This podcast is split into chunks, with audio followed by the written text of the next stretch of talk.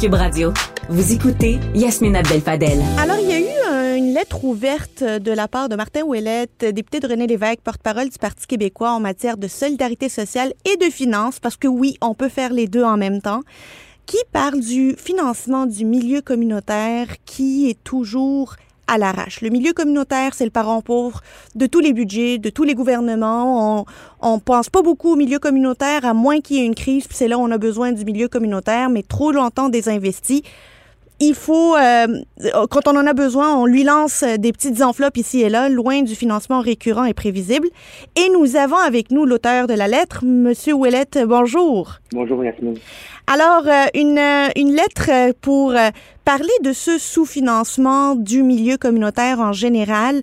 Et on sait qu'aujourd'hui, ben, on est à quelques, on est à presque un mois euh, du dépôt du prochain budget et le dernier budget de la CAC euh, comme gouvernement euh, jusqu'aux prochaines élections.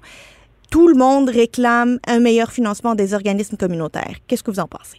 C'est la chose à faire. On l'a vu pendant la pandémie. Le milieu communautaire, ces sentinelles ont été, avec nos anges gardiens, les protecteurs de ceux et celles qui étaient dans certains cas dans la pauvreté, dans la détresse. Ces organismes-là, ce qu'ils viennent nous dire et ce qu'ils vont venir nous dire encore aujourd'hui à l'Assemblée nationale, ils ont besoin d'un financement stable, récurrent, pour engager des ressources supplémentaires, retenir celles et ceux qui sont présentement dans les organismes, mais surtout être capable d'offrir des services de qualité aux gens qui sont dans le besoin. Les organismes communautaires, Yasmine, c'est en itinérance, c'est en santé mentale, c'est en aide alimentaire, c'est des organismes qui aident les femmes, Bref, on a besoin d'eux et malheureusement, ils sont considérés comme cheap labor par les gouvernements et ça, il faut que ça cesse. ils sont tellement indispensables, les organismes communautaires, ils sont en filigrane de toute la société civile. Ils, tiennent à bout de bras des, des centaines de milliers de citoyens qu'ils aident au quotidien. Puis vous le disiez, pauvreté, violence conjugale, soutien aux jeunes. Puis là, quand je me pense à la lutte à la violence armée, le rôle des organismes communautaires, puis on a vu les fusillades à Montréal. Si le gouvernement ne comprend pas que c'est minuit moins une pour financer ces organismes-là, quand est-ce qu'il va le comprendre? Est-ce que vous pensez qu'il devrait y avoir du financement par thématique, disons, la lutte à la violence armée, la lutte à la pauvreté, la violence conjugale, ou ça devrait être tous les organismes communautaires? Non, je pense que dans certains cas, il y a des priorités qui peuvent être établies, mais, mais tu as raison. Le problème, c'est quand le gouvernement sort des programmations ou des, des, enveloppes supplémentaires, ben, ça vient avec euh, des conditions, des rééditions de comptes. Et là, ce qui arrive, c'est que les organismes communautaires doivent déposer des projets. Et là, c'est compliqué parce que la réédition de comptes, il y a des formulaires et malheureusement, et on l'a vu pendant la pandémie, il y a des gens, des organismes qui vont même pas chercher l'argent. Plus de 60% des fonds d'urgence disponibles lors de la pandémie ont dormi dans les coffres du gouvernement parce que c'était compliqué, parce que c'était la dernière minute et parce que malheureusement, les organismes n'avaient pas de ressources pour postuler sur les, sommes supplémentaires et la réédition de compte pour un 10, 15, 20, 35 000 n'en valait pas la peine. Et vous avez raison. Les organismes communautaires sur le terrain, des fois, ils travaillent en amont, en prévention. Ils sont dans nos communautés, ils s'occupent de ceux et celles qui ont, le plus de besoins. Et souvent, ben, on évite des drames, on évite les gens qui se rendent à l'hôpital. Bref, c'est tout le système au complet au Québec qui se porte mieux lorsque les organismes communautaires sont sur le terrain à s'occuper de ceux et celles qui en ont grandement besoin. Et je terminerai surtout en disant, faut qu'on se penche là-dessus parce que la plupart, puis je te dirais même la majorité, même des travailleurs, ce sont des travailleuses, ce sont des ben femmes dans les communautaires qui tiennent ça à bout de bras. Donc lorsqu'on dit qu'on doit améliorer le financement, on améliore aussi les conditions de travail des femmes.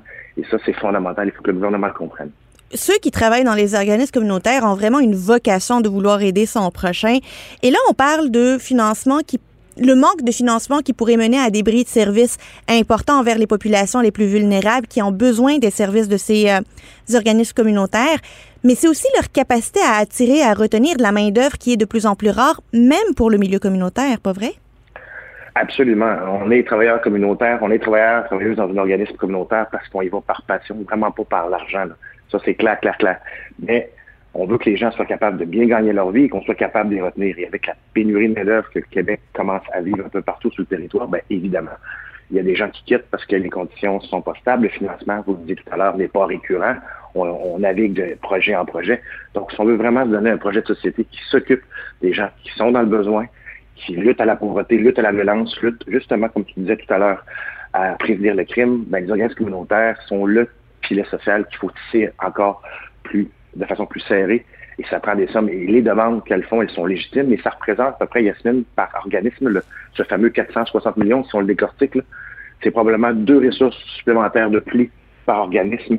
C'est probablement un organisme qui est capable d'avoir un plus grand local pour accueillir ces personnes, mais c'est aussi des conditions de salaire qui permettent de retenir et de garder le monde dans un emploi stable. Il n'est pas rare de voir que dans le milieu communautaire, les gens travaillent de façon temporaire, 20, 25 heures. Donc, on pourrait stabiliser tout ça. Le Québec en a besoin. Le réseau de santé en a besoin aussi. Donc, on ne comprend pas pourquoi le gouvernement ne veut pas acquiescer leur demande. Moi, ça fait trois ans, Yasmine. À chaque budget, je rencontre le ministre des Finances. Et à chaque budget, je le demande, puis malheureusement, c'est pas le cas. Donc, cette année, c'est est-ce que ce sera le ticket gagnant? C'était un peu le, but de ma lettre ouverte euh, ce matin. On l'espère parce que les groupes communautaires sont mobilisés et on a besoin d'eux. Mais là, on, est en dernier budget avant les élections. Pensez-vous que le gouvernement va être tenté? Donc, ben, on s'entend que ça va probablement être un budget électoral. Euh, c'est l'argent va pleuvoir sur tout le monde. Espérons que qu'il va pleuvoir aussi sur les organismes communautaires puis qu'ils vont pouvoir en avoir plus. Mais euh, on a vu il y a quelques années, quand il y a eu, ben, il y a peut-être un an, quand il y a eu la grosse vague de féminicides, que bien que l'argent pouvait être annoncé, avant qu'elle arrive en bout de ligne auprès des organismes communautaires, ça prenait du temps, ça prenait de l'énergie, puis il fallait qu'ils sortent publiquement pour dire arrêtez d'annoncer quand on reçoit rien. Là, c'est pas juste annoncer nous de l'argent, c'est comment vous allez vous assurer qu'on puisse l'avoir dans nos comptes bancaires le plus rapidement possible. Vous avez absolument raison. Une bonne partie des sommes vient du ministère de la Santé et des Services sociaux et par la suite, ces sommes-là transitent dans nos immenses. Moi, je l'ai vécu sur la Côte-Nord.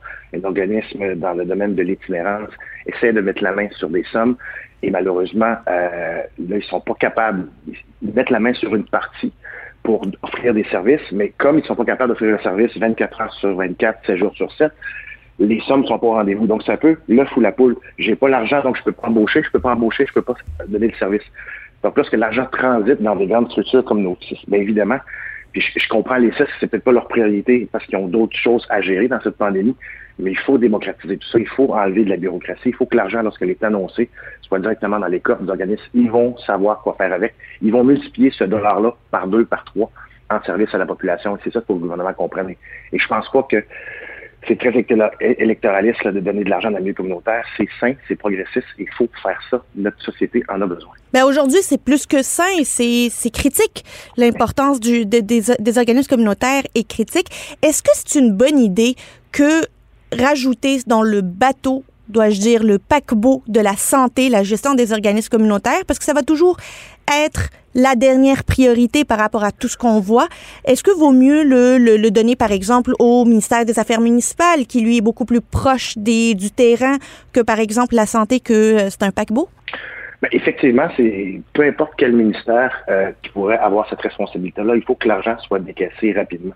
Et je comprends le gouvernement de dire, écoutez, il y a plusieurs, plus de plus de 3000 organismes au Québec, dans certains cas dans différents secteurs, est-ce que c'est plus compliqué à verser à 3000 personnes que, peut-être une quinzaine d'organismes? Je le comprends, mais il faut rapidement trouver le mécanisme qui fait que lorsque l'argent est disponible, elle se rend directement sur le terrain.